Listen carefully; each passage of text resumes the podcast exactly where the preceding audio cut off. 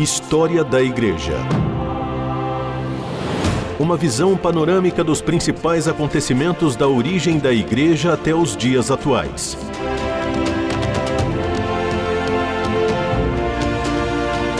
A apresentação do pastor e historiador Marcelo Santos.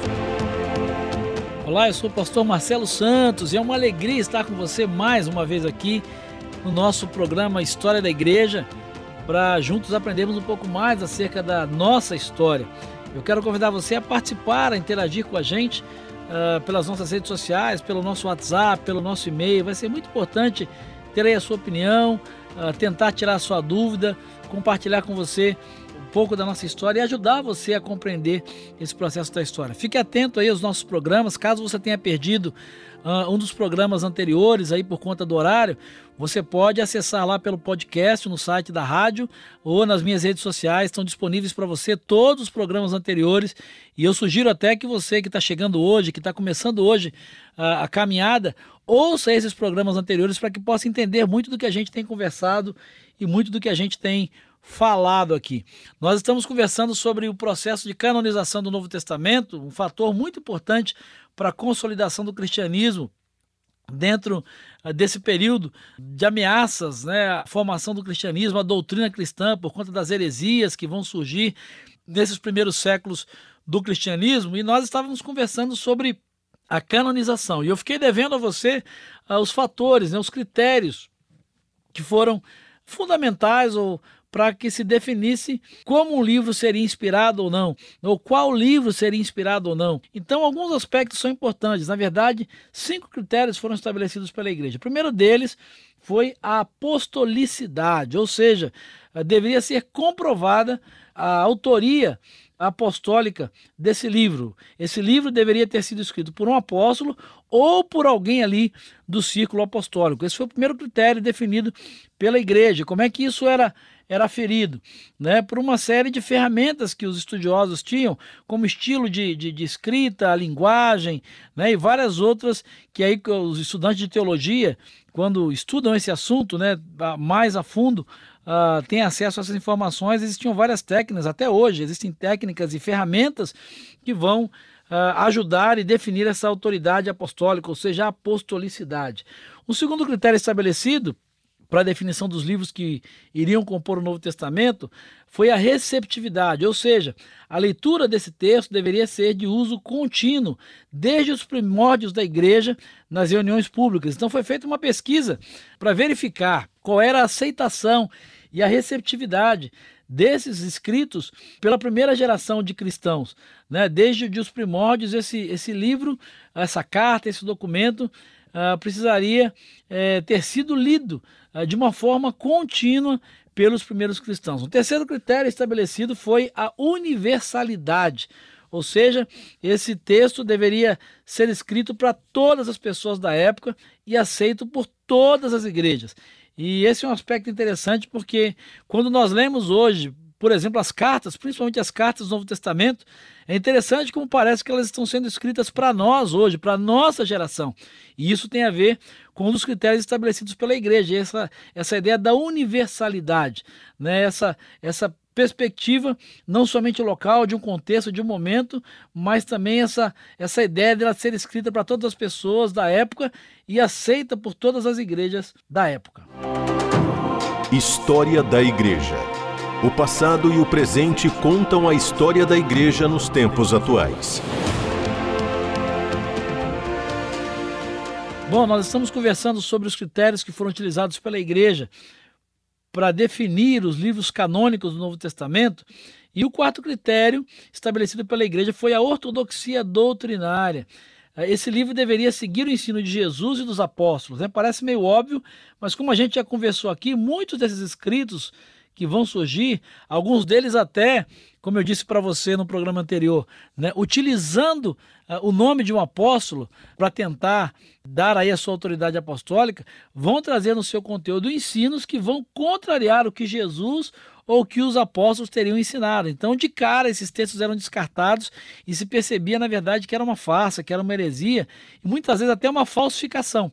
Né? Um livro escrito em nome de um apóstolo ou de um líder uh, da igreja primitiva, mas que no seu conteúdo ia justamente de encontro, ou seja, no sentido contrário, em rota de colisão com aquilo que Jesus e que os seus uh, discípulos e apóstolos teriam ensinado. Então, a ortodoxia doutrinária é um quarto critério. E o quinto e último critério uh, foi o critério da inspiração, ou seja, eles seriam julgados pelos seus próprios conteúdos após a sua leitura, o impacto que ele causava e que ele gerava na vida daqueles que o lessem. Então, cinco critérios definidos e que ficam muito claros para definir os livros e o processo de canonização uh, do Novo Testamento: a apostolicidade, a receptividade, a universalidade, a ortodoxia doutrinária e a inspiração.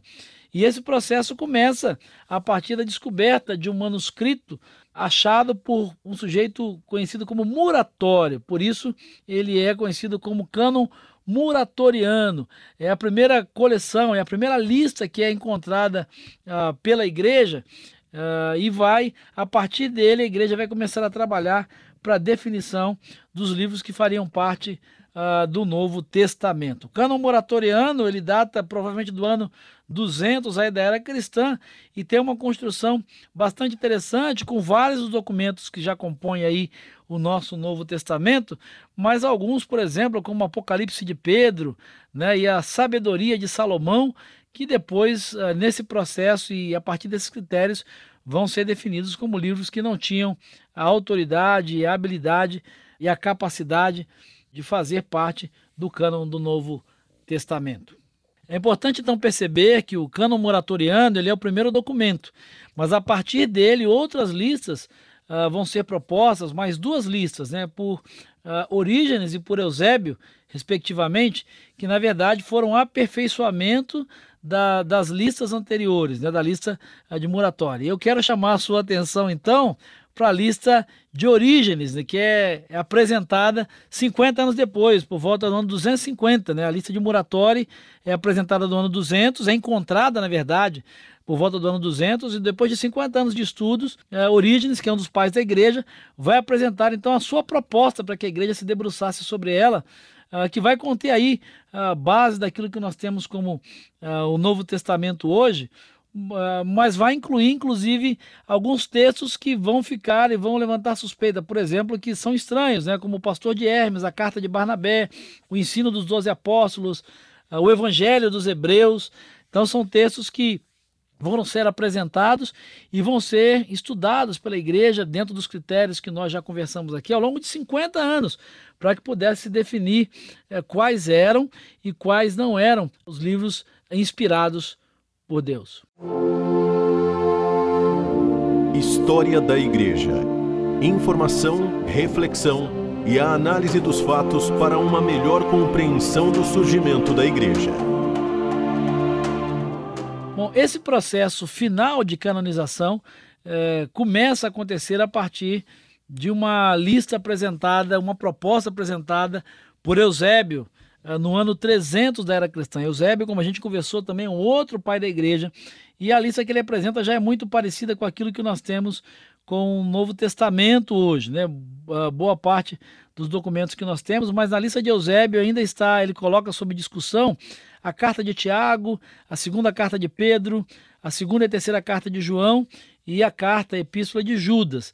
Mas ele já, já, já, produz um avanço, porque a partir dos critérios que nós conversamos aqui, ele já propõe a exclusão né, do pastor de Hermes, a carta de Barnabé, o Evangelho dos Hebreus, o Apocalipse de Pedro e os Atos de Pedro. Então a igreja continua a se debruçar em cima dessa proposta, desses uh, documentos, e o ponto final desse processo de canonização uh, do Novo Testamento vai acontecer uh, no encontro chamado Concílio de Cartago, ou de Cartago, que ocorre no ano 397 da era cristã. Ele é o ponto final desse processo e é nele que o cano do Novo Testamento é fechado da forma como nós conhecemos hoje, com os 27 livros que compõem o Novo Testamento. Ele vai aceitar, o concílio vai aceitar a lista que foi apresentada por Atanásio no ano 367, ou seja, 30 anos antes.